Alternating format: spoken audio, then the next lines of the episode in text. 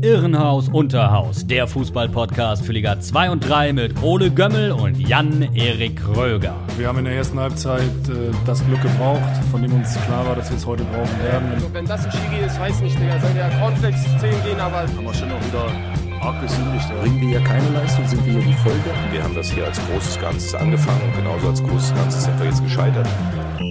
Pfefferpfeffer. Hallo und moin moin, liebe HörerInnen, ihr habt eingeschaltet zur Trap House Kitchen des deutschen Podcast-Universums. Das freut uns ganz besonders. Irrenhaus Unterhaus ist wieder da nach einer Woche Zwangspause und äh, ebenfalls wieder da, er ist wieder da, ist Jan-Erik Kröger in Hamburg. Ähm, die Hansestadt hat ihren besten Mann zurück. Äh, wie geht's dir, mein Junge? Du hörst dich ein bisschen kränkelig an, habe ich hier schon festgestellt im, im Ja. Vorgespräch, im fünf Stunden lang. ja, das ist richtig. Ich bin ein bisschen äh, gesundheitlich angeschlagen. Äh, ich kann Entwarnung geben, es ist nichts Das Ernstes. macht, mich, das macht mich betroffen. Ja, zu Recht. Also ich, äh, es ist eine, eine hartnäckige Erkältung, die ich jetzt so circa eine Ah, Woche mit mir rumschleppe und die auch äh, meine, meine letzte Arbeitswoche in Berlin quasi beeinträchtigt hat, sodass ich sie vorzeitig Ah. abbrechen musste. Und ähm, jetzt auch in diesem, in diesem äh, Schlamassel dann den Umzug gewuppt habe, aber es ging alles gut. Alles und? Äh, genau, alles, alles geschafft. Und mir geht's gut. Ich höre mich halt nur noch äh, verschnupft an. Ich hoffe, dass ich das jetzt loswerde in den nächsten Ja, Tagen. Classic, Classic, das war bei mir auch so, als ich äh, das Virus äh, hatte. Das Virus, gut, ja. Vielleicht habe ich es ja tatsächlich. Virus. Also Man ich hatte es ja, nicht, ich hatte es ja. ja bisher noch nicht, Ja. ne? Da, das wissen die Was auch wenigsten. wahnsinnig aber, ist eigentlich, ja, Ja. wenn man da bedenkt, wo du dich überall rumtreibst. das, das stimmt. Ja. wer weiß, vielleicht, äh, ja, Hat's das mich auch ja- dieses- Ja. Äh, du bist äh, auch nicht, du bist nicht daheim. Äh, Genau, quasi- deswegen konnten wir uns noch nicht äh, anfassen. Ich bin in, Schade, in ja. Rostock. Meine Oma ist 70 geworden. Herzlichen Glückwunsch an dieser Stelle. Ja, herzlichen Glückwunsch Äh, von dieser Stelle. Ja. Ja, ich bin gespannt, ob sie es hört. Ich glaube eher nicht. Aber äh, ich werde ihr sagen, dass ich sie gegrüßt habe hier gleich. Ja. Ähm, nee, genau, und deswegen bin ich noch hier, wieder auch nur mit rudimentären Ausstattungen. Also die Headset-Qualität ähm, ist wieder am Start, aber, Aber äh, ist schon wieder äh, absolut aushaltbar, um das hier Das direkt mal zu sagen. großartig. Ja, wir machen es trotzdem und äh, ja, es gab auch ja das Duell der Duelle für uns beide, der der Ostsee, der Ostseeknüller, das L, Der Ostseeschlager. Ostsee ja genau, mittlerweile kann man es so sagen, der die Vorherrschaft auf dem auf den auf dem wilden Meer der Baltic Sea, äh, sie wurde wieder ausgefochten, dieses Mal äh, in Garden und Poppenwaden im Holsteinstadion. Ja. Und äh, ja, wir haben diesem Match lange entgegengefiebert, haben auch beide unsere Tipps, glaube ich, abgegeben. Ich, weil ich habe auf jeden Fall Hansa-Sieg getippt. Ich glaube, du auch Holstein-Sieg. Ja, genau. Ähm, ich kann also sie hier gleich parallel nochmal rauskramen, wenn ich sie ja, finde. super. Ähm, dürfen wir wieder keine Punkte haben. Aber äh, bevor wir dazu kommen, wollen wir über das äh, zweite große Derby ähm, sprechen, was stattfand. Am Wochenende das HSV-Derby. Ja. Der HSV aus der Hansestadt Hamburg gegen den HSV aus der Messestadt Hannover. ähm, ja, spannendes Spiel, spannende Vorzeichen. Hannover ja gerade so ein bisschen im Aufschwung, hatten die letzten äh, Partien richtig gut äh, gekickt, äh, dreimal gewonnen aus den letzten, äh, innerhalb der letzten fünf Spiele, äh, haben sich so ein bisschen nach oben orientiert und der HSV natürlich als Team der Stunde mit äh, vier Siegen vorher auch absolut in Form. Ja. Und äh, ja, auf dem Papier auf jeden Fall das spannendste Spiel an diesem Spieltag oder das, was äh, neben Darmstadt Paderborn am meisten Klasse versprochen hat. Ja, und, das war ja beides muss sagen- parallel, ne? Das war ja beides am Richtig. Freitag und äh, die alle Beteiligten auf Sky wurden auch nicht müde zu betonen, dass es der fette Freitag ist. Das wurde auffällig oft äh, Ja. gesagt. Äh, diese, Ich habe es auch äh, geguckt. ja, ich auch, Ton. Also, ist, deswegen habe ich da das, die, leider diese Floskel nicht so wahrgenommen wie du. Ja, Aber äh, ja, man muss sagen, ähm, der, der, das, die hohe Qualität, die man vom Spiel erwartet hat, äh, wurde natürlich ähm, im, im Ganzen gesehen erfüllt. Aber los ging es eigentlich direkt mit einem riesen Patzer. Miro Max Ja. Maria Muheim, äh, das, war, das war unfassbar. Bitte beschreib uns, äh, was dein Kickbase-Spieler da fabriziert hat in Minute 4. ja, das war natürlich besonders für mich auch bitter, weil ich ihn nur Stunden vorher erstanden hatte noch vom, vom Markt Stimmt. ja. und äh, mich direkt schon wieder, äh, ja, dem ausgesetzt sah, dass ich hier äh, richtig, richtig äh, Minuspunkte mache. Aber egal. Äh, ja, er ist ausgerutscht und zwar ähm, vierte Minute. Äh, Heuer Fernandes äh, als mitspielender Torwart, wie man es von ihm kennt, äh, vor dem eigenen 16er, spielt eigentlich Muheim völlig gefahrlos den Ball zu, aber Muheim rutscht aus und ähm, ja, Saimu Roya, der aufgerückte Außenverteidiger der Hannoveraner, passte auf und äh, ja, holte sich den Ball und trifft dann ins leere Tor. Äh, schnörkellos. Heuer Fernandes kommt nicht rechtzeitig in den eigenen Kasten. Bittere Aktion. Äh, ja, Muheim einfach ausgerutscht. Äh, sehr bitter. Heimlo. Und dann, äh, genau, nach vier Minuten der Rückstand, der vielleicht etwas überraschende ähm, für den HSV. Und der HSV äh, hat sich davon aber nicht entmutigen lassen, sondern ähm, Stimmt, ja. eigentlich auch, was schon in den ersten Minuten so absehbar war, äh, das Zepter noch stärker in die Hand genommen und das Spiel gemacht und äh, nach vorne gespielt. Äh, regelrecht Hannover eingeschnürt. Ähm, erste Möglichkeit auf Hamburger Seite hatte Glatzel mit dem Kopf äh, nach einer Haier-Flanke. Das war drei Minuten nach dem Rückstand und äh, da konnte man schon erahnen, dass der HSV jetzt äh, den, den Einbahnstraßenfußball anwerfen wollte. Das stimmt. Aber nochmal Ehre, wem Ehre gebührt. Äh, Moroja mit seinem dritten Tor. Und das als Außenverteidiger äh, nicht schlecht. Also Ja, der hat so ein bisschen äh, Spaß daran gefunden, auch mal offensiver zu agieren. Und gefällt mir generell ganz gut, dieses macht er dann im November auch gegen Deutschland, wenn er mit Japan. Ja, wahrscheinlich, ne? Ja, der- der ist ja auf jeden Fall mit, Ja. mit dabei. Aber hat natürlich auf der rechten Seite da auch andere Kaliber vor sich. Auf der, bei den Japanern sind ja gute Außenverteidiger am Start. Du hast es gesagt, Glatze mit dem Kopf zur Ja. Stelle gewesen, kurz nach der Führung. Dann Sonny Kittel mit dem nächsten Abschluss. Ähm, war schon ein ziemlich spitzer Winkel und ja, so ein bisschen äh, noch der Versuch, den Ball aufs Tor zu ziehen, hat er auch ganz gut noch geschafft, aber eigentlich kein Problem für Ron-Robert Zieler. Schwieriger, kniffliger wurde es dann in Minute 15. Da äh, ja, kam nämlich äh, Moritz Heyer nach einem schönen Doppelpass auf der rechten Seite durch in Richtung Grundlinie und hat eine scharfe Flanke in den Strafraum geschlagen, wo Glatzel äh, gewartet hat auf Höhe des 5-Meter-Raums. Und äh, ja, glücklicherweise hat man im ersten Moment gedacht, für die Hannoveraner stand noch Börner im Weg und konnte den Ball abfälschen. Das ist dann aber nach hinten losgegangen. Äh, ja, Außenriss, Abfälschung ins Tor hinein, in die linke Ecke. Keine Chance für Ron-Robert Zieler, Eigentor Julian Börner. Ähm, 15. Minute, also ja, die Freude über die Führung durch Moroja währte nur kurz. Ja. Man muss sagen, erzwungen, das Ding, nicht wahr? Das stimmt, das stimmt, ja. Börner wusste da halt nicht so richtig äh, im, in seinem Rücken, dass Glatzel den Ball wahrscheinlich gar nicht mehr erwischen kann, der reinkommt. Äh, ein bisschen zu lang vielleicht. Ähm, ja, aber auch da äh, sehr unglücklich, beide Tore. Also innerhalb der Viertelstunde unglücklich. Und auch bei Burner das gleiche eigentlich, äh, Kickbase-mäßig, weil den hatte ich ja auch. Stimmt. Oder den habe ich auch. Und Ja. äh, ja, der hat äh, dann auch ein Eigentor fabriziert. Es war nicht so mein Freitag auf jeden Sehr- Fall. aber du hast den Spieltag trotzdem gewonnen, ne? Irgendwie Ja, ich habe den Spieltag trotzdem war gewonnen. Eine, Ja. Frechheit, alles, aber gut. Muheim hat also auch noch richtig ja- gut gepunktet. Aber gut, das Wahnsinn. gehört nicht in diesen Podcast hier, diese, diese Richtig, Insights. Das, da, hast du, da hast du natürlich recht. Das Ja. Spiel ähm, wurde zweikampfbetonter, also es gab richtig äh, ordentlich Aktionen, One-on-Ones. Äh, Vuskovic da auch ein paar Mal im Fokus gewesen, hätte auch äh, ja schon mal ähm, in Richtung gelb-rote Karte bei ihm gehen können, wenn Ja. man äh, ehrlich ist. Da waren so ein paar Sachen dabei, die so ein bisschen drüber waren, aber ähm, der Schiri, wer war es nochmal? Äh, ich habe es gerade, ich habe es gerade vergessen.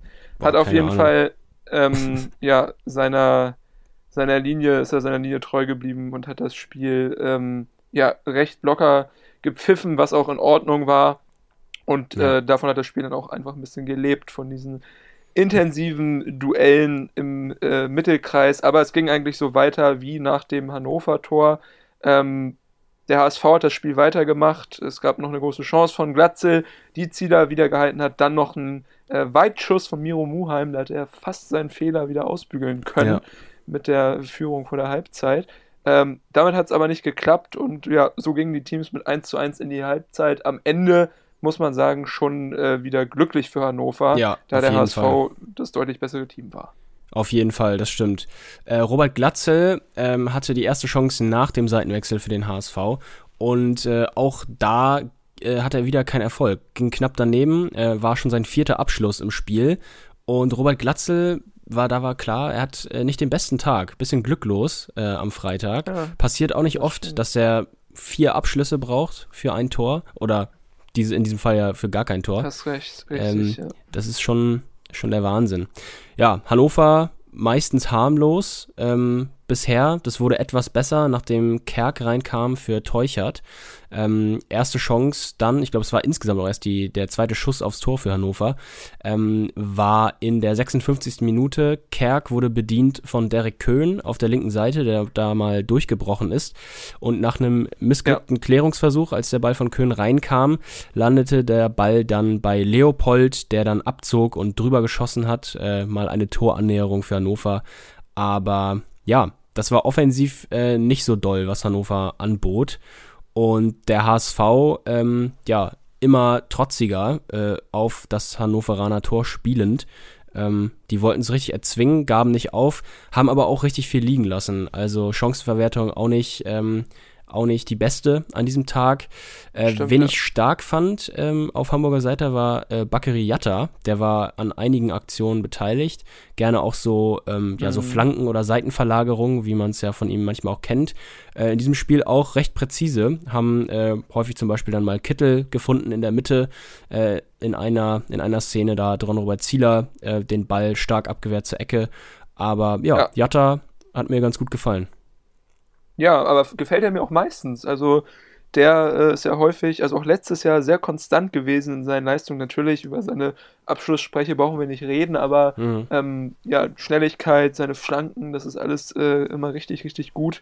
Und äh, ich bin auch froh, dass er jetzt wieder fit und zurück ist, weil das bereichert das Spiel des HSV auf jeden Fall. Und äh, genau, man hat gesehen, er hat Alarm gemacht. Wer auch Alarm gemacht hat, war Ransford Jeboa Königsdorfer, als er eingewechselt wurde. Ähm, ist wieder zurück nach dieser ganzen unglücklichen Geschichte da mit seiner roten Karte.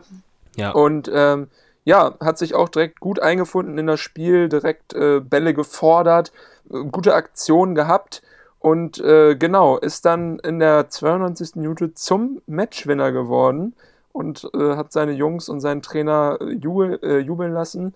Und das Ganze mit einem absoluten Wahnsinnssolo, muss man so sagen, glaube ich. Ist nicht untertrieben, oder? Ja, absolut. Äh, Ecke war für Hannover war der Ausgangspunkt. Äh, Königsdörfer hat sich den Ball dann, der geklärt wurde, im Kopfballduell erst selbst vorgelegt, ähm, so den zweiten Ball. Ja. Dann ähm, erläuft er ihn sich wieder, äh, den er sich selbst vorgelegt hat, den Ball, und läuft quer übers ganze Feld, behauptet sich dabei noch gegen zwei Hannoveraner, ähm, ja, setzt sich körperlich Ja, durch. und Leopold und Moroja, nur Statisten. ja, genau. Und äh, schiebt am Ende dann auch noch überlegt ein richtiges Klasse-Tor.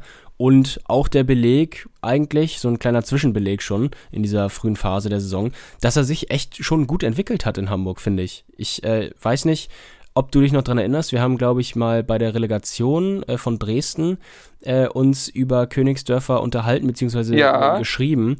Und, Und wer hat da meintest du- gesagt, wer hat Ja. gesagt, dass der vielleicht was für die zweite Liga wäre? Ja, du. Und ich habe Ja. gesagt, ich sehe ihn eher sogar noch äh, in, der, in der dritten Liga, weil er irgendwie so, so glücklos agiert und häufig noch so ein bisschen die falsche Entscheidung äh, bei. Dresden ähm, gefällt hat. Äh, ja, aber er hat echt einen richtigen Schritt nach vorne gemacht, finde ich. Und ich glaube, war auch schon sein drittes Saisontor.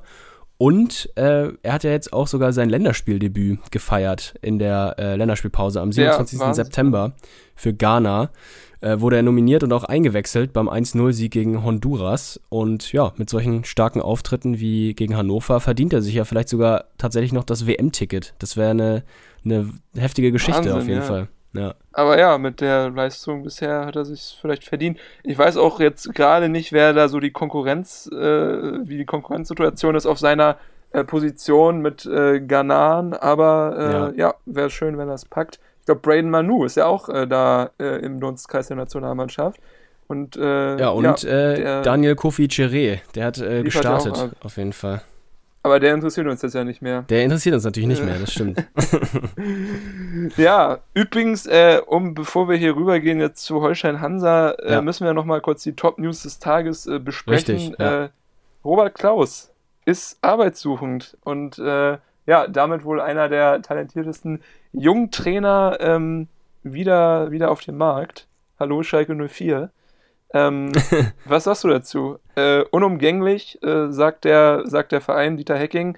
Ähm, Ja. Muss ich ganz ehrlich sagen, stimmt wahrscheinlich. Ne? Also mit dem Kader haben wir auch vor der Saison gesagt, äh, Nürnberg für uns Aufstiegskandidat, aber danach sieht es überhaupt nicht aus, wenn man auf die Nee. Tabelle schaut. Platz 14, nur ein Sieg, äh, vier Niederlagen aus den vergangenen fünf Spielen. Wirklich, wirklich, wirklich schwach.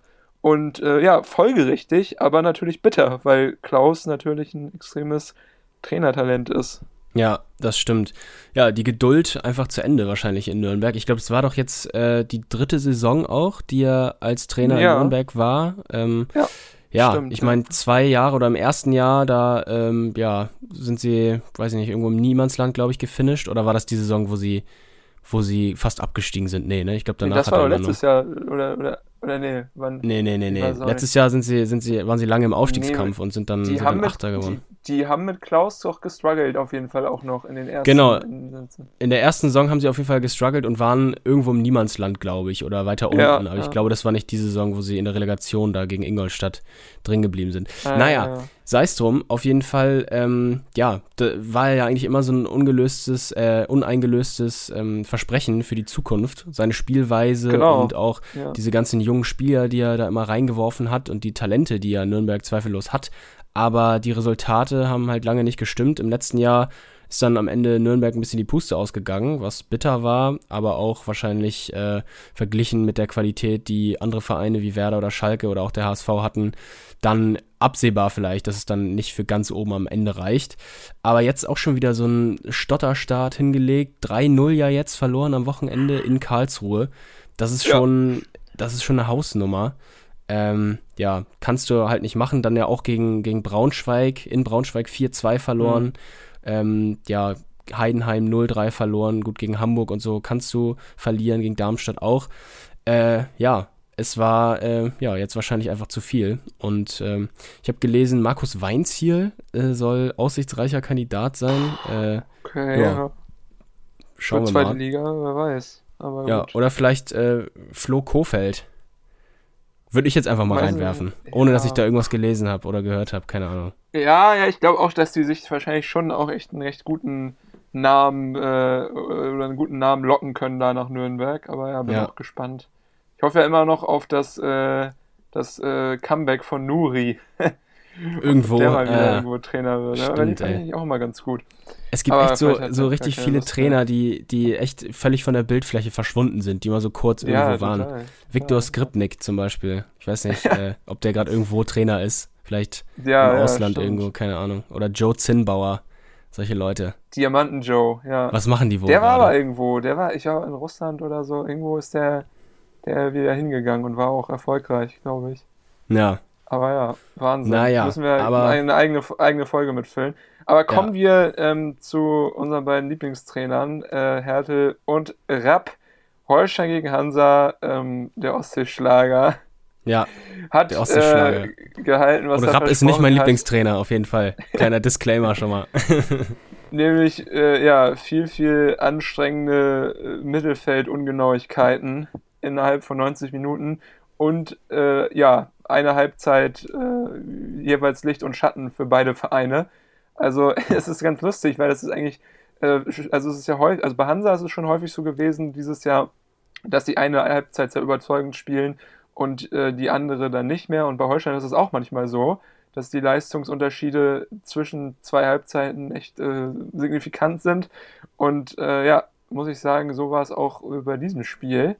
Ähm, Holstein sehr, sehr äh, gut gestartet, äh, unterstützt von einer heimischen Kulisse, die es eigentlich nicht geben sollte. Vielleicht dazu nochmal kurz äh, Informationen von deiner Seite. Es Ja. sollte ja irgendwie einen Protest geben. Ähm, eigentlich sollte die organisierte Fanszene sich zurückziehen, um gegen Kollektivstrafen zu Ja. protestieren, glaube ich. Das hat ja irgendwie nicht so wirklich geklappt, glaube ich, weil es war ja Doch. doch irgendwie noch recht gut gefüllt. Ja, Aber das Ding, die, also die waren ja noch, da, da waren ja noch Leute so. Ja, da waren noch Leute, klar. Also die ganze Westtribüne besteht ja nicht aus aktiver Fanszene, sondern ja, das die, stimmt, die das sind dann halt nur die organisierten. 120, die da laut sind, ne? ja, nee, nee, organisierte Fanszene heißt ja, Ja, nicht, äh, dass das die sind, die äh, auch nur laut sind, sondern ähm, das sind halt die, die sich organisiert haben in äh, Fanclubs und in Gruppierungen. Und das sind halt, Es ist Ja. traurig, wenn die nicht laut sind. Was? Also, Was, was willst ja, du jetzt von mir? Ja, ich will nur sagen, dass Holstein Kiel natürlich ein Witz ist mit der Fanbase und Ja, das kann natürlich sein. Ähm, allerdings, äh, genau, der, der Block in der, in der Mitte, das sind, Ja, ja. Ähm, der war leer und äh, also die sind dann gegangen, äh, wurde dann ja auch sichtbar. Ähm, es wurde aber auch bei Sky äh, auch nicht so, so richtig aufgefasst. Da äh, haben sich ja der Kommentator zum Beispiel auch die ganze Zeit gefragt, ja, okay, gehen sie jetzt, gehen sie nicht? Es hat auch sehr viel, äh, sehr viel Raum in der, in der Berichterstattung äh, eingenommen. ja, Ähm, genau, ja. Ja, das war ein bisschen, ähm, bisschen irreführend, ja. Aber genau, ich glaube, so wie ich es mitbekommen habe, äh, ist dann die, die organisierte Fanszene tatsächlich gegangen mit dem, äh, mit dem äh, Anpfiff. Aber um vielleicht nochmal die äh, Gründe da aufzurollen, ich glaube, das hattest du ja, Ja. gerade noch nicht gesagt. Ähm, und zwar gab es da so ich, ein. ich weiß sie auch gar nicht, ja. Ach so, ja, okay. Ähm, die ähm, waren nämlich da begründet, äh, dieser Protest durch das Spiel gegen den HSV. Dort äh, wurde nämlich Pyrotechnik gezündet. Da gab es ja auch eine ganz ansprechende Choreografie. Stimmung äh, generell sehr gut gewesen. Ähm, so aufgeheizter Hexenkessel an diesem äh, Freitag Ja, äh, da gewesen. Allerdings äh, wahrscheinlich, augenscheinlich, ähm, ja, zu viel für, für den Verein, zu viel des Guten. Und ähm, ja, so hat man die, die Fanszene kollektiv sanktioniert. Ähm, zum Beispiel der Fancontainer äh, muss äh, dicht gemacht werden, beziehungsweise musste jetzt dicht gemacht werden und ich glaube auch erstmal zubleiben. Äh, es gibt noch weitere ähm, Sanktionen wie ähm, ja, Vergünstigungen über den Verein, zum Beispiel bei der Anmietung von Transportmitteln für Auswärtsfahrten, wurden gestrichen äh, und auch noch weitere Sachen. Kurvenzeitung äh, durfte nicht äh, verteilt werden. Also so Sachen, die. das hat die, der Verein entschieden. Also es war nichts, was vom DFB jetzt kam. ja, das Und, hat der Verein äh, entschieden, ja. Und angeblich, ähm, ich weiß nicht, ob es wirklich so war, ich habe es auf jeden Fall gelesen, ähm, soll der Verein auch ähm, Leute aufgefordert haben, ähm, zu denunzieren, wer dort äh, konkret quasi äh, Pyrotechnik ge gezündet hat. Und Herzlichen äh, frohen Tag der deutschen Einheit an der Stelle. ja, genau. Und das sind halt so fragwürdige äh, Vorgehen, wo man sich fragt, äh, wa wa- also warum geht ein Verein gegen die eigenen Fans so vor? Und ähm, ja, dagegen Wer trägt haben denn da die Verantwortung? Stöver oder, oder, oder, oder wer? ja, das, das Also- Präsidium, glaube ich, um äh, Steffen Schneekloth und Co. Und das ist auch nicht das erste Mal, dass äh, das Präsidium und äh, die äh, Fans so ein bisschen im Clinch liegen, weil äh, das Präsidium halt kein, oder der Verein dann letztendlich äh, kein Fingerspitzengefühl offensichtlich hat für solche Situationen und auch überhaupt kein Verständnis Ah. für am Ende dann ja Fankultur. Ähm, da muss man sich ja dann halt entscheiden. Also ich glaube, die Stimmung und die Atmosphäre, die im Spiel gegen den HSV im Stadion da waren, die hat, glaube ich, jeder gern genommen und fand jeder toll. Wahrscheinlich auch der Verein. Äh, hat ja auch äh, Gutes bewirkt, zumindest äh, auf dem Platz spielerisch.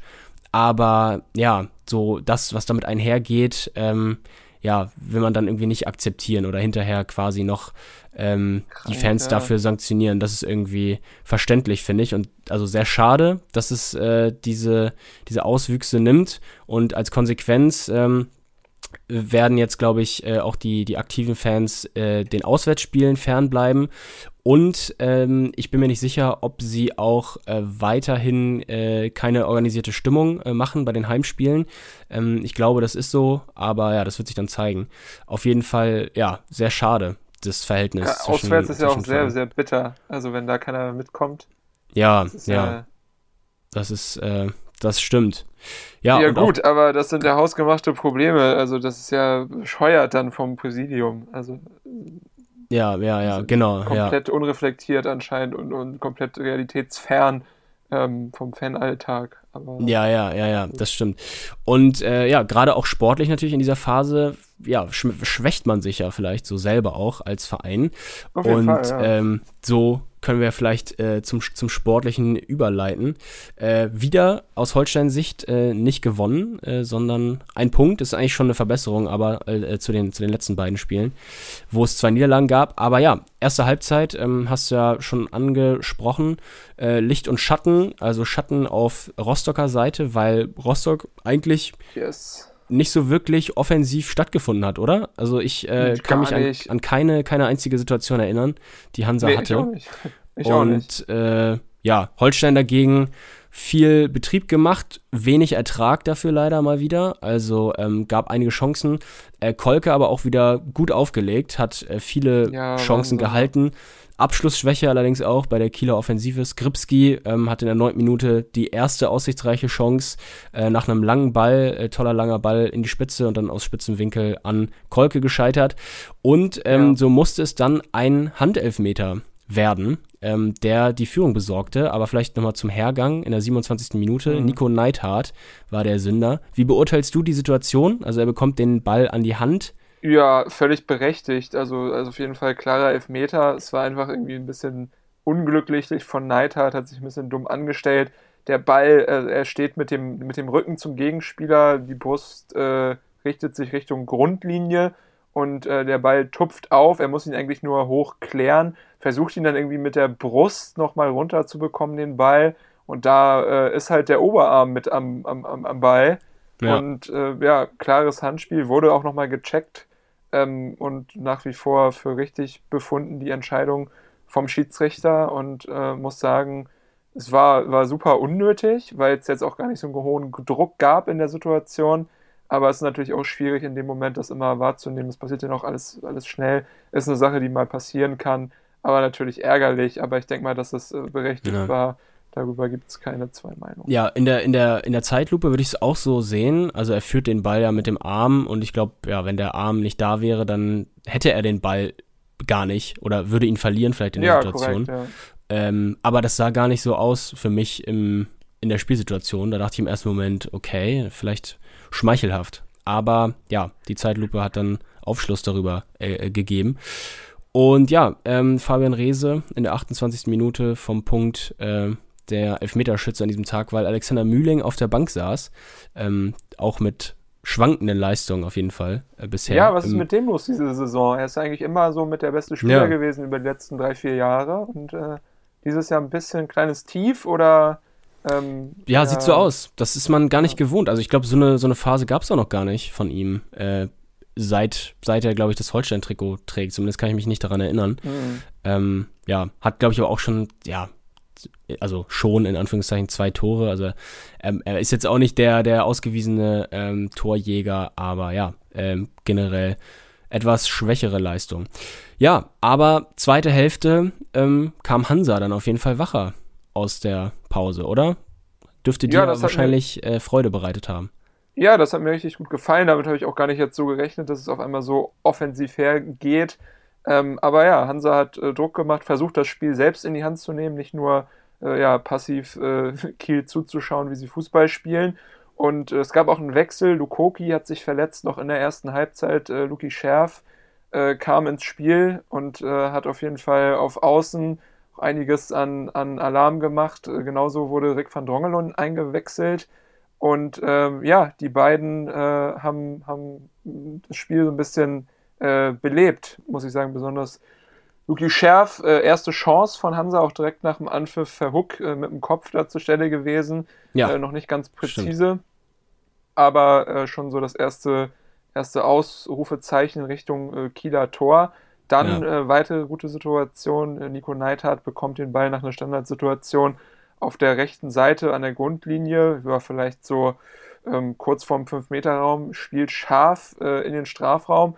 Da steht eigentlich Hinterseher am zweiten Pfosten, aber äh, ein Kieler Verteidiger kann noch sein Bein reinschmeißen, aber das hätte auch schon ähm, ja, der, der Ausgleich sein können. Das war so eine kleine Drangphase von Hansa auf jeden Fall. die, die vielleicht so, ja, die ersten 15, 20 Minuten der zweiten Halbzeit aufs Kieler Tor ging. Dann muss man sagen, hat Holstein aber auch ein paar gute Konter setzen können und äh, sich so ein bisschen zumindest äh, wieder gefangen. Also Hansa zwar weiter den Ballbesitz überlassen, aber äh, selber wieder gute Akzente auch nach, nach, nach vorne gesetzt, die dann ja auch in äh, sehr guten Chancen äh, mündeten, wieder von äh, Bartels und Skipski zum Beispiel. Ja, das stimmt. Ja, Bartels auch ähm, schwache Abschlüsse gehabt an diesem Tag irgendwie. Der hatte auch in der ersten Halbzeit schon mal ähm, eine aussichtsreiche Position vor Kolke, glaube ich, relativ nah am 5-Meter-Eck und äh, ein Mhm. Luftloch geschlagen, den Ball nicht getroffen.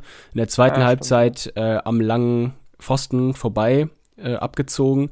Da gab es genau diese, diese Doppelchance, die du angesprochen hast mit äh, Skripski. Da wurde das wieder deutlich. Und ähm, Impact hatte auf Hansa-Seiten auf jeden Fall auch der eingewechselte Lee, der zeitgleich mit Fröhling ja. reinkam. 75. Minute. Der äh, ja, hat ein, hat ein gutes Spiel gemacht, hatte immer wieder gefährliche Situationen auf den Außenbahnen ähm, die Holstein-Abwehr da auch vor Probleme gestellt und äh, ja auch den entscheidenden Ball in die Mitte in der 88. Minute ähm, geschlagen.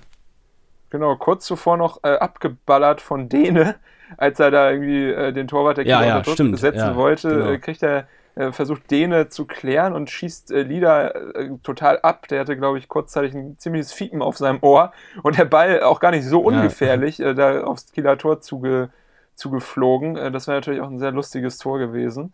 Aber ja. Äh, ja, da noch nicht. Aber Lee, genau, nach seiner Einwechslung jetzt mit frisch blondierten Haaren, richtig, richtig agil ja. und aktiv gewesen. Das hat mir richtig, richtig gut gefallen.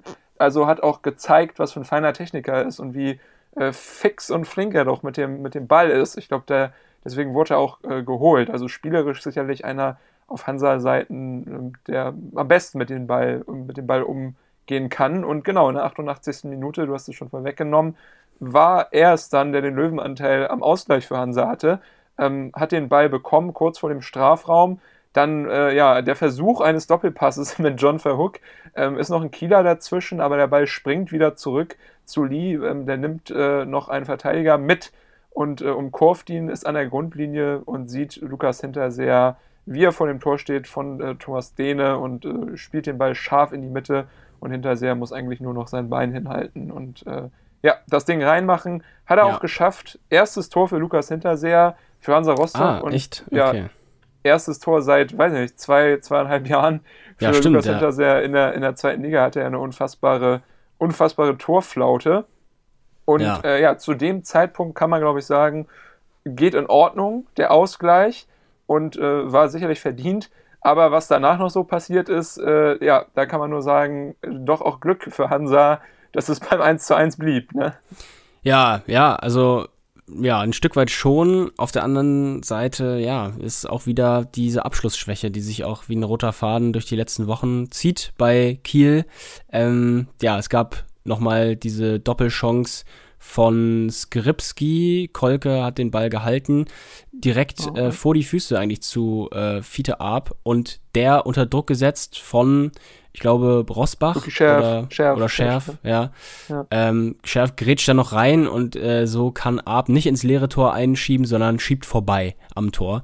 Und äh, ja, auch das sinnbildlich äh, für die Abschlussschwäche momentan. Aber ja, am Ende eigentlich un, äh, verdient, ähm, das Unentschieden.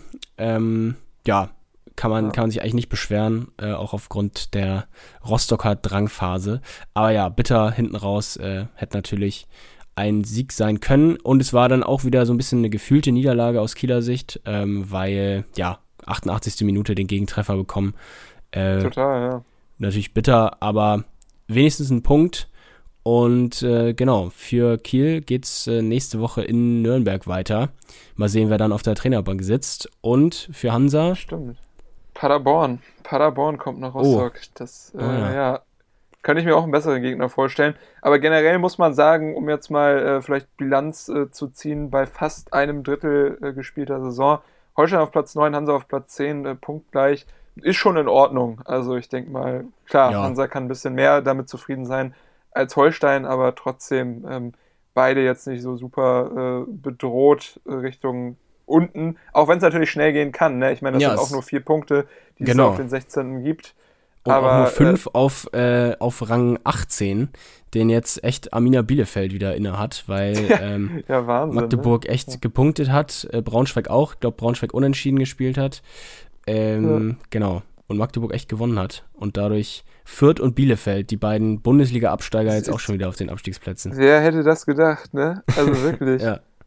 ja. Unfassbar. Aber gut, äh, genau. Mal sehen, so wen wir. Der Fußball. Richtig, die Geschichten schreibt nur der Fußball. Bin genau. gespannt, wen wir nächste Saison in Liga 3 sehen. Ähm, und wen wir vielleicht auch in Liga 2 sehen. Aus äh, Liga 3 denn da gibt es auch ein paar Teams, die Interesse angemeldet haben auf den Aufstieg äh, in Liga 2. ein Team, was auch immer eigentlich äh, jedes Jahr so ein bisschen in der mhm. Debatte Aufstieg oder zumindest Top 5 äh, steht, ist äh, der VfL Osnabrück. Und ähm, genau, die äh, haben für ein äh, Torfestival gesorgt. Jetzt fällt mir aber gerade ein, dass wir abgesprochen haben, dass wir erstmal über den, äh, äh, die BSG Wismut Aue reden wollen. Ja, aber das ist doch kein Problem. Also, wir können auch gerne, gerne erst über Osnabrück und Mannheim reden. Na gut, du bist ja sonst einer, der sich immer gerne doll ans äh, Skript An den Plan. Hält, ja, wir haben ja dann, hier äh, äh, eine Regie, das wissen die wenigsten, und so eine riesige Podcast-Orgel, wo hier alle Einspieler und äh, alle möglichen Sachen noch rein und raus gefadet werden. Im Studio. Äh, ja. Genau, da, das muss alles äh, penibel nach Plan ablaufen. Aber heute sind wir immer flexibel. Also. Richtig, richtig, richtig.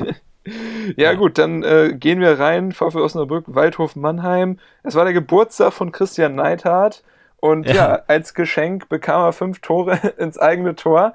Äh, ja, Wahnsinnsspiel vom VfL Osnabrück. Und äh, genau, wir können es gerne, gerne aufrollen. Es ging eigentlich direkt äh, spektakulär los, direkt nach dem Anstoß. Die erste Chance, Kleinhansel auf Simakala. Ähm, der zieht ab, äh, ein bisschen zu hoch angesetzt, aber schon das erste Ausrufezeichen nach einer Minute gesetzt und äh, hat man recht gemerkt, okay, der VfL ist da, der VfL äh, ist heiß. Tobi Schweinsteiger, dein alter Kollege, äh, hat seine Jungs äh, gut ja, eingestellt. Mein alter Kollege. Und, genau, ja, persönlicher Freund. Ich meine, du hast immerhin seine, seine Handynummer. Ähm, und äh, genau, ähm, hat auf jeden Fall seinen Jungs das richtige Rezept mitgegeben, um gegen den Waldhof dort ähm, zu bestehen. Gab dann auch mal äh, in die andere Richtung ein kleines Ausrufezeichen Kota äh, konnte den ersten Abschluss verbuchen für Waldhof. Das war es dann aber auch. Dann ging es eigentlich weiter mit dem Tiki-Taka-Fußball von Osnabrück. Also ja. ich muss sagen, in der Zusammenfassung sah es wirklich nicht nach dritter Liga aus, sondern echt schon nach äh, einem bisschen höherklassigen äh, Fußball. Diese Staffetten, die man da teilweise gesehen hat, äh, die hatten, haben richtig Spaß gemacht, muss ich sagen. Ja, ja, das stimmt. Ja, und äh, Osnabrück, ähm, ja, war gefährlich, war gut drauf und äh, schoss dann auch die Führung.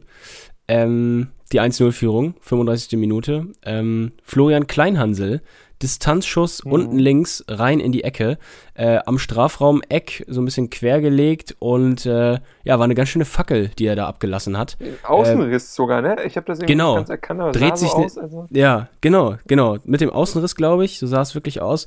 Und äh, deshalb drehte sich der Ball noch ein bisschen mehr in die Ecke genau rein. Deshalb keine Chance für Behrens. Und ähm, ja, das war die, der Auftakt für einen glücklichen Osnabrücker Fußballnachmittag. Ähm, aber es gab auch, das kann man eigentlich, glaube ich, ziemlich darauf äh, runterbrechen, äh, einen sehr unglücklichen Akteur an diesem Tag. Und zwar äh, Julian Riedel auf Seiten der Mannheimer. Ähm, fing an in der, ich weiß gar nicht, wie vielte Minute es war, auf jeden 38. Fall 38. 38. genau, kurz nach der 1-0-Führung, da setzt es schon das äh, 2-0 äh, und zwar Flanke von links, Felix Hiegel steht in der Luft, der Osnabrücker Stürmer hat sich da stark durchgesetzt gegen äh, seine Bewacher, köpft auch gegen die Laufrichtung von Behrens, Behrens glaube ich und ja, der Ball prallt aber erst noch an den Pfosten. Riedel äh, eilt zur Rettung, vermeintlich, mhm. aber äh, ja, der Ball prallt zurück, Riedel gegens Schienbein und der Ball geht ins Tor. Sehr unglücklich und das war's noch nicht, noch lange nicht für Riedel. Nee, du hast recht. Wieder nur äh, sieben Minuten später oder acht Minuten später, in Minute 45, war es Riedel, der im Fokus stand. Äh, ja, Hand kann man sagen, äh, ja, auf jeden Fall. Gelb-Rot, und Elfmeter. Also ja. wirklich die, äh, das ist das echt das, das, das, äh, ja, die, die heilige Dreifaltigkeit. Elfer verursacht, ja. Eigentor und mit Rot vom Platz geflogen. Ja. Äh, nicht schlecht. Der Hattrick der etwas anderen Art. ja, ja, genau. ähm, aber auch, äh, ja. also lass uns noch mal ganz kurz über die gelb-rote Karte reden. Also ich glaube, ja, kann, man, ja, kann man auf jeden Fall äh, pfeifen, das Handspiel. Ja, aber auch saubitter, weil er steht in der Freistoßmauer und es ist ein Freistoß stimmt, vor der Strafraum, ja, am, am Strafraumrand, also aus, aus, sehr aussichtsreicher Position. Da steht er einfach nur in der Mauer und hat den Arm, der den spreizt er so ein bisschen ab und da prallt der Ball genau. halt gegen. Und auch da, das kommt man in der Zeitlupe ziemlich gut sehen, ähm, versperrt der Arm oder die Hand den Weg und die Flugkurve des Balles zum Tor. Also ja, Ja. ist Ja, auch äh, kein Vorwurf. Es ist einfach, ja. dann gibt es solche Tage, wo da läuft alles Ja, äh, irgendwie Wahnsinn, scheiße. Und äh, das ist jetzt nichts, was super fahrlässig und dumm war. Das ist einfach super Pech gehabt. Also ja, ja, Ja. ja, ja, tut mir leid, Jule Riedel, guter Kerl, wird er wegstecken und dann in zwei Spieltagen auch wieder zurückkommen. Aber ja, natürlich super bitter, weil er natürlich damit äh, so ein bisschen im Alleingang für den Untergang von Waldhof gesorgt hat. Den äh, fälligen Elfmeter hat Bamoka äh, Simakala natürlich sicher reingelunzt und so ging es mit äh, 3 zu 0 äh, in die Pause. Richtig kalte Dusche und die kalte Dusche kam dann auch vom Himmel. Es hat absolut geschüttet in Osnabrück, so dass die Partie dann erst ähm, zehn Minuten später ähm, nach dem eigentlichen Wiederanpfiff angepfiffen kon äh, werden konnte. Also richtiger Wolkenbruch. Aber auch diese verlängerte Pause hat den Mannen von äh, Christian Neidhardt nicht wirklich geholfen. Nee, das stimmt. Ähm, ja, kurz danach, nach der Pause, war es die 47. Minute oder äh, die 49. Auf jeden Fall kurz nach der Pause das 4-0. Diesmal Felix Ja. Hiegel ähm, durfte es selbst machen.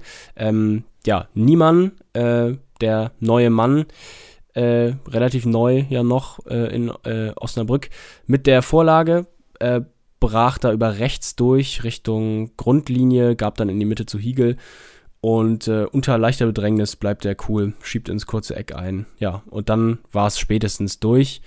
Und äh, ja, ein Routinier setzte noch den Ja. Schlusspunkt.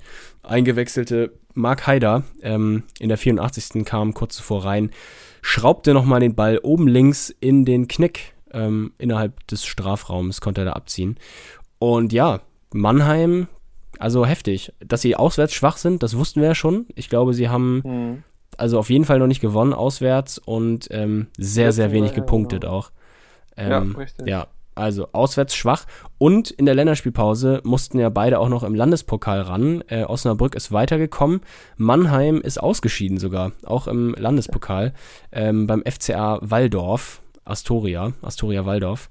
Der Ähm, Derby, ne? Ja.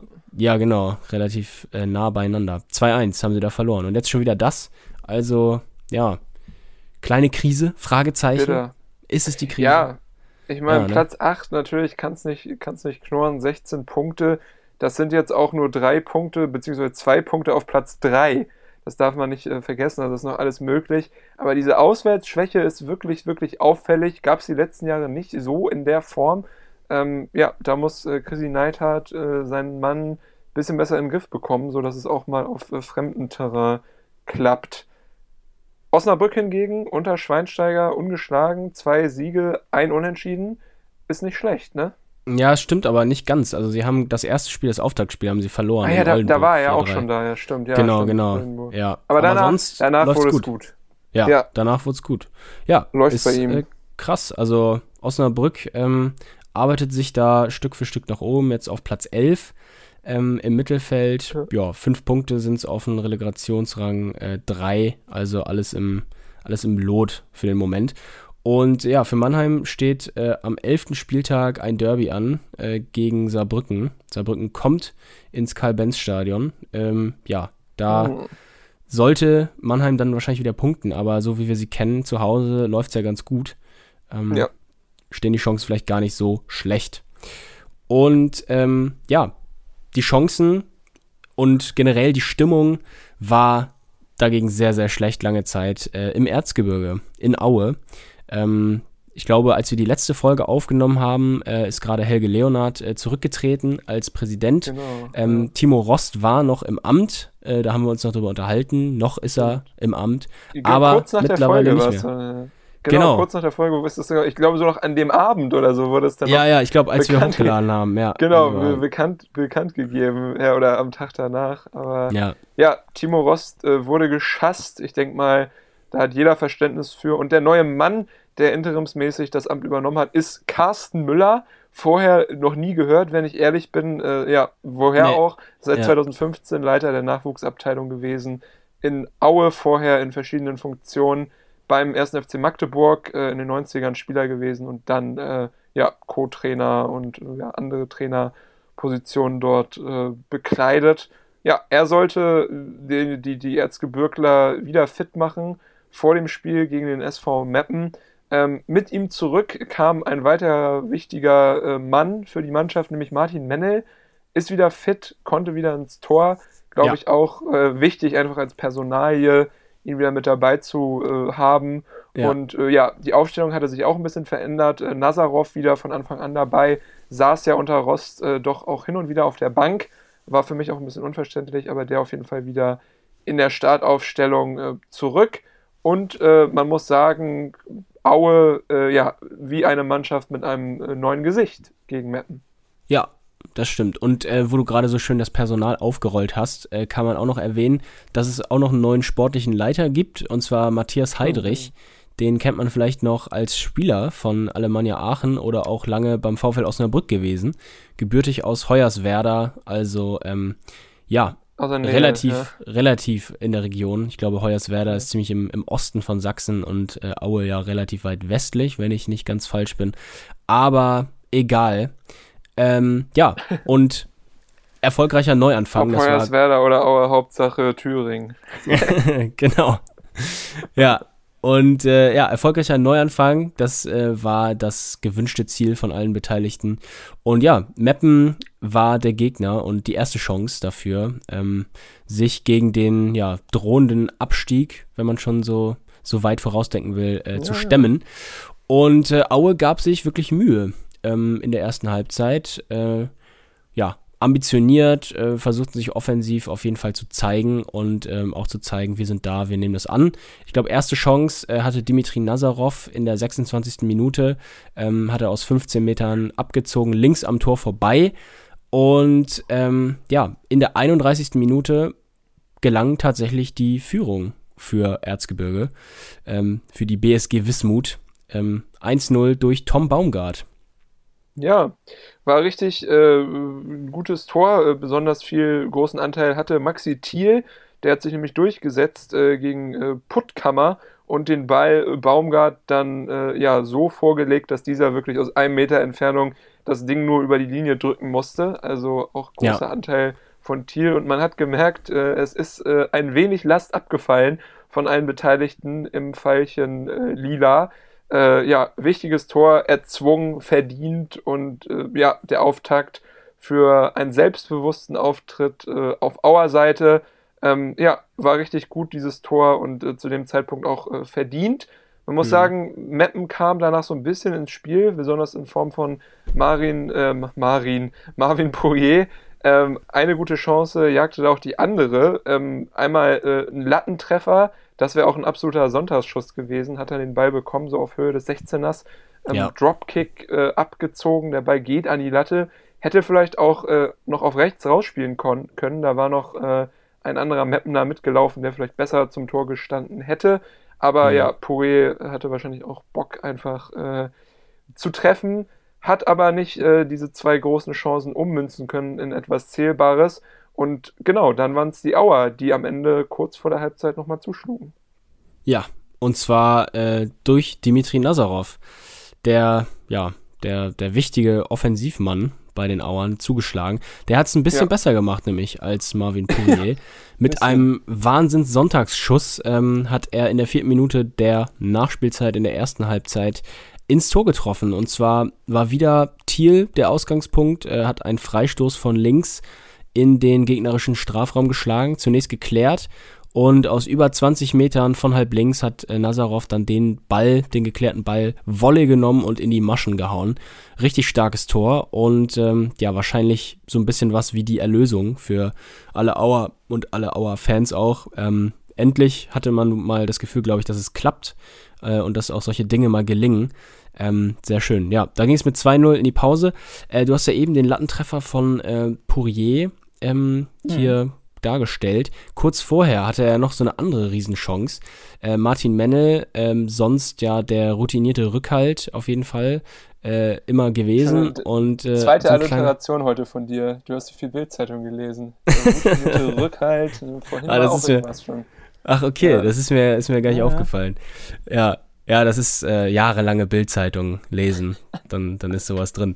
Ja, nee, aber ähm, genau, Martin Mennel äh, mit einem kleinen Aussetzer äh, den Ball, ähm, ja, beziehungsweise einen seiner Vorderleute angespielt, aber ein bisschen in die Bredouille gebracht. Und Ja, ähm, worauf ich eigentlich hinaus wollte, ist dieser, dieser Abschluss von Pourier, der dann in der Folge an den Ball kommt, äh, nämlich dem, dem Abwehrspieler, dem Auer, äh, den Ball abnimmt und anschließend dann vorbeischießt aus sehr aussichtsreicher Position, auch ein bisschen in den Rasen getreten. Und vielleicht war Pourier auch bei dem, bei dem Lattenkracher davon getrieben äh, und hat deshalb nicht abgespielt, sondern einfach drauf gezimmert. Ähm, ja, Hast recht, ja. aber 2-0 zur Pause. Ja, und nach der Pause ging es ganz äh, schnell weiter in Richtung Meppener Tor. 49. Minute, Steffen Kanzer mit dem 3 zu 0. Äh, ja, Ecke Thiel, der generell, muss man sagen, Thiel mit starken Standards in diesem Spiel, hat echt äh, großen Anteil gehabt, eigentlich fast an, an allen Toren, denn auch nämlich vor dem Volley von Nazarov war es vorher ein äh, Thiel-Freistoß, der geklärt wurde und dann den Ball zu Nazarov äh, buxierte. Und ja. Äh, ja, auch in der 49. Minute Thiel, der Eckenschläger, ein Kanzler mit dem Kopf zur Stelle, keine Chance äh, für die Meppener Hintermannschaft, dieses Tor zu verhindern. Und äh, ja, ich denke, spätestens da haben dann auch die äh, Jungs und Mädels im Stadion der BSG Wismut angefangen dran zu glauben.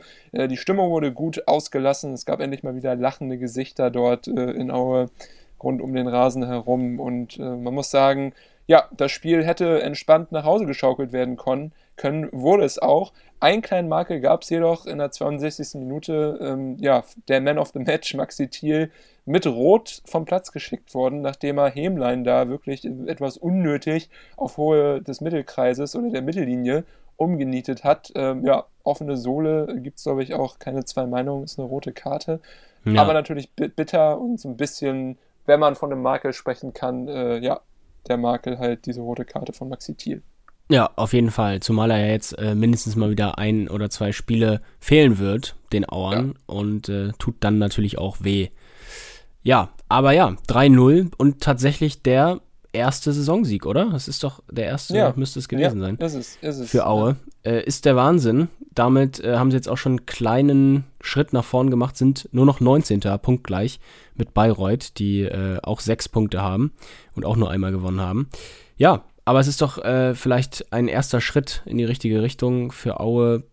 Äh, nächste Woche schaue ich gerade mal, gegen wen es da geht. Äh, in Ollenburg muss die BSG Wismut ran. Finde ich sehr schön Carsten eigentlich. Müller gesagt hat. Ja. Genau, das ja, wollte ich auch noch sagen. Das fand ich auch geil. Er hat das wirklich Ja. auch betont. Ehrlich Ja, gesagt, ja. Das Wichtigste ist die, ist die BSG Wismut Aue, hat er gesagt. Richtig. Es geht nicht um seine Person. Ja, Richtig. Ja, guter Typ, äh, glaube ich, auch jemand, der äh, lieber den Fußball für sich sprechen lässt als eigene Worte. Aber ja. Ja. mal sehen, wie lange er noch auf der Bank ist, mal sehen, wer bei Erzgebirge der Nachfolger von Timo Rost wird. Aber äh, ja, ein guter, gutes Zeichen für alle, die es mit den Erzgebirglern halten. Die ersten drei Punkte und äh, die rote Laterne, die ganz rote Laterne zumindest abgegeben an die Bayreuther und äh, ja, vielleicht ähm, jetzt Grund zur Hoffnung, dass man bald äh, sich dort befreien kann aus den bösen, bösen Gefilden der dritten Liga. ja, richtig. Gut, ähm, Wir müssen noch Ja. darüber reden, was der zweite Tipp war von uns. Ah, ja. Der erste war ja Hansa Holstein, was war das zweite?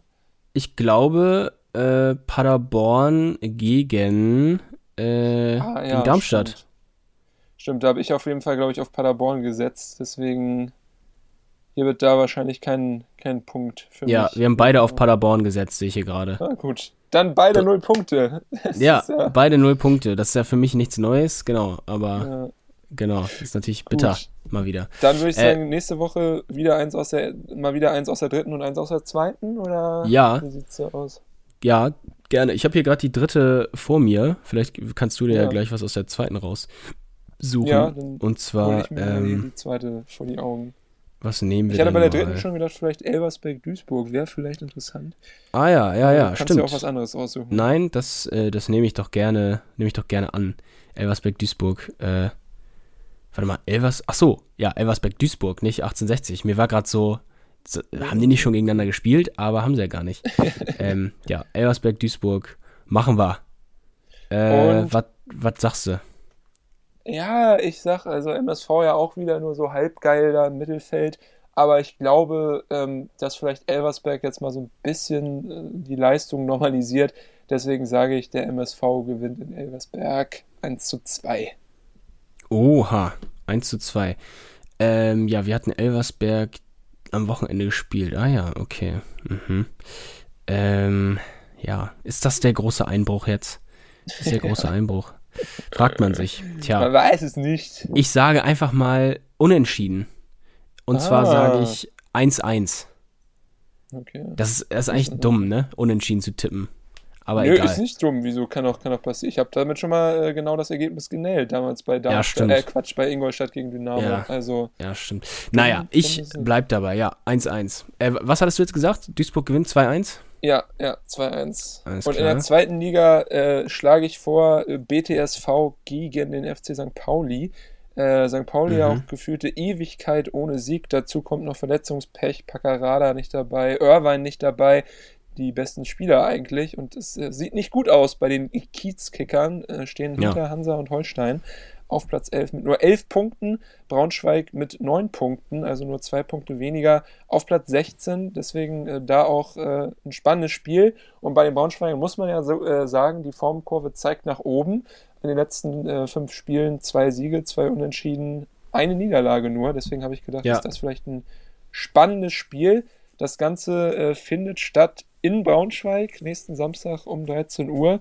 Und äh, ja, um das mal vorwegzunehmen, ich sage, Braunschweig ähm, und St. Pauli trennen sich unentschieden 1 zu 1. Mhm, okay.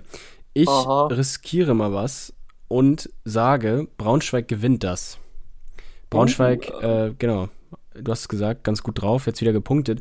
Und, und das kann man ja hier auch nochmal erwähnen, äh, sogar auch in der Länderspielpause, Holstein absolut abgefrühstückt mit 7 zu 0 in einem Testspiel. Beide mit der B11, Ja. muss man dazu sagen, aber ja. peinlich auf jeden Fall.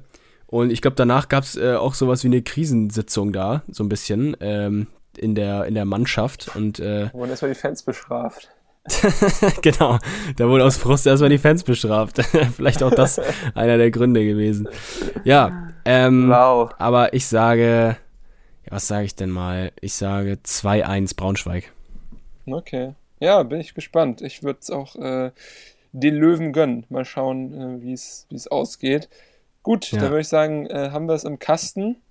Wir sehen Yes, uns yes. Äh, nächste Woche wieder, hören uns nächste Woche. Wir sehen uns vielleicht morgen sogar schon. Ähm, dann Ja. bin ich ja wieder zurück. Und äh, ja, würde sagen, nehme jetzt noch mal ein Schlückchen hier von meinem Teechen und äh, dann ab in die Falle. Und äh, Ja. das solltest du auch tun, damit du wieder ganz, ganz schnell, ganz bald gesund wirst, mein Lieber. Ja, ja, ja, das werde ich auf jeden Fall tun. Ja, dann, äh, liebe Hörer, liebe Hörerinnen, ähm, ja, bis nächste Woche. Bleibt gesund, äh, macht's gut und schaltet wieder rein nächste Woche. Ciao, Erkan.